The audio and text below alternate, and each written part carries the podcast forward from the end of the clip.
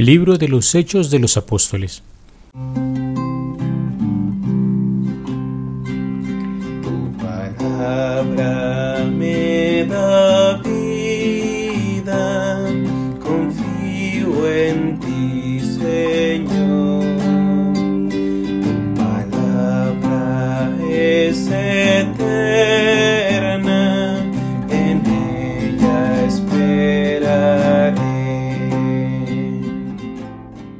Hola queridos hermanos, continuamos nuestra profundización acerca de la palabra de Dios de la mano del Padre Antonio Rivero y su curso de Biblia.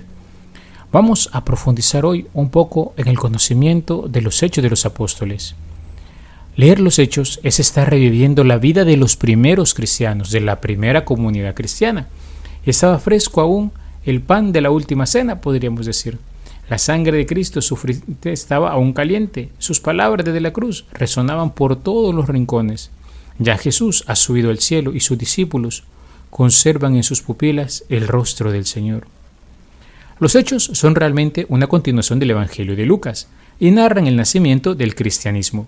Aquí encontramos las raíces de un mensaje, de un modo de vida que ha sido decisivo en la historia de la humanidad. La iglesia presentada en los hechos es la comunidad de los discípulos guiados por el Espíritu Santo. Dan testimonio del Señor desde la experiencia de la fraternidad. El autor es San Lucas. En el Evangelio narró el tiempo de Jesús, en los Hechos narra el tiempo de la iglesia primitiva. La fecha es seguramente posterior al Evangelio, escrito alrededor del año 80. Por tanto, este libro sería escrito alrededor del año 85 o 90. Su mensaje tiene como destinatario a la iglesia en la que se ha apagado ya los primeros ímpetus y ha comenzado a aparecer la idea de la desidia y la apatía.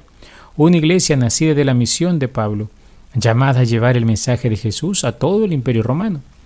Podemos decir de este libro algunas de sus características. Primero, que se sirvió de varias fuentes. El Evangelio de Marcos, la famosa fuente Q, los archivos orales y escritos de varias comunidades, los recuerdos vivos de los apóstoles, los recuerdos personales sobre Pablo.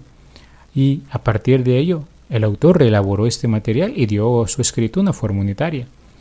Son relatos narrativos con una intencionalidad ejemplar, es decir, provoca en el lector el deseo de vivir aquellas mismas experiencias.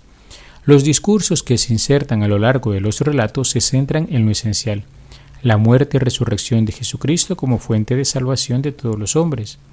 Hay también sumarios que son breves resúmenes de vida de la primera comunidad cristiana, que van marcando las transiciones y ofrecen al lector una pausa de reflexión para que se detenga y comprenda el sentido de lo que se cuenta en su libro.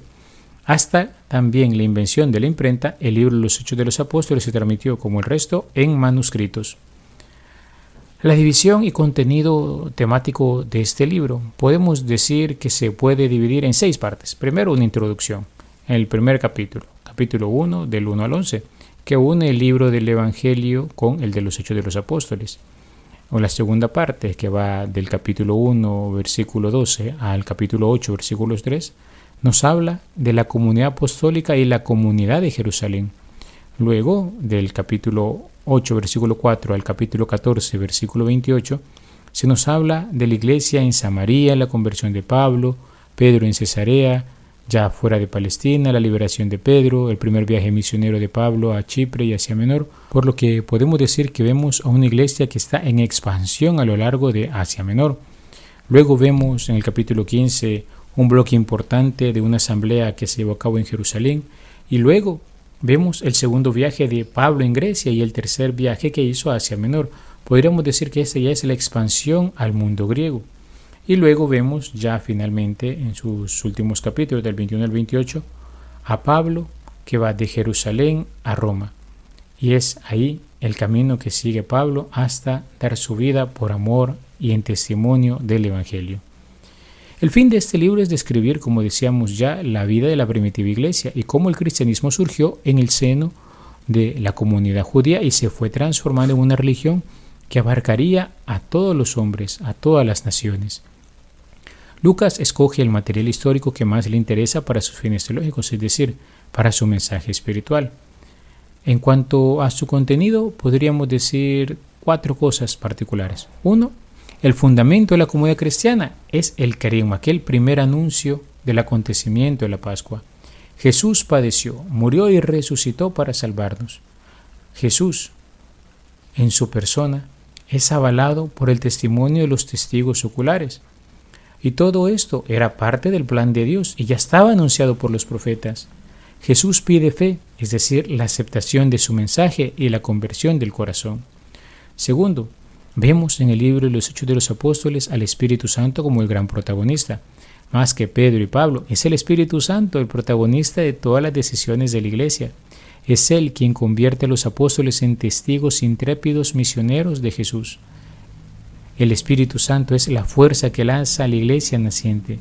Es el Espíritu que será aquel que se perpetuará en la iglesia a lo largo de los siglos en la comunidad cristiana. Tercero, la comunidad cristiana se nos presenta como un ideal. ¿Cuáles son sus características? Uno, que anuncia la enseñanza de los apóstoles o el querigma, acompañado siempre de milagros. Dos, viven en comunión fraterna y en caridad. Tres, se alimentan de la oración y en la fracción del pan. Cuarto, reparten sus bienes con los necesitados.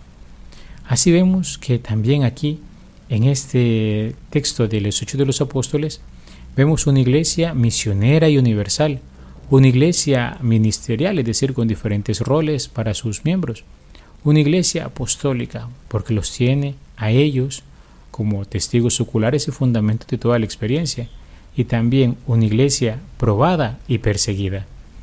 Los Hechos de los Apóstoles se nos presenta como el modelo de la vivencia cristiana. Allí encontramos cómo también hemos de vivir nosotros. Hoy en día, nosotros, cristianos del siglo XXI y de todos los siglos, unidos al amor a Cristo, junto con nuestros pastores, a quienes vamos obedeciendo y con quienes trabajamos mano a mano en la construcción de la iglesia de Cristo, y alimentado por los sacramentos, ahí, en este texto, es donde encontramos nuestro núcleo fundamental Ahí descubrimos cómo era la primera comunidad cristiana, cuál era su ideal y cuál es el ideal que debe alimentar y alentar nuestro peregrinar en la fe, siempre siguiendo las emociones del Espíritu Santo a lo largo de la historia. Alabado sea Jesucristo, por siempre sea alabado.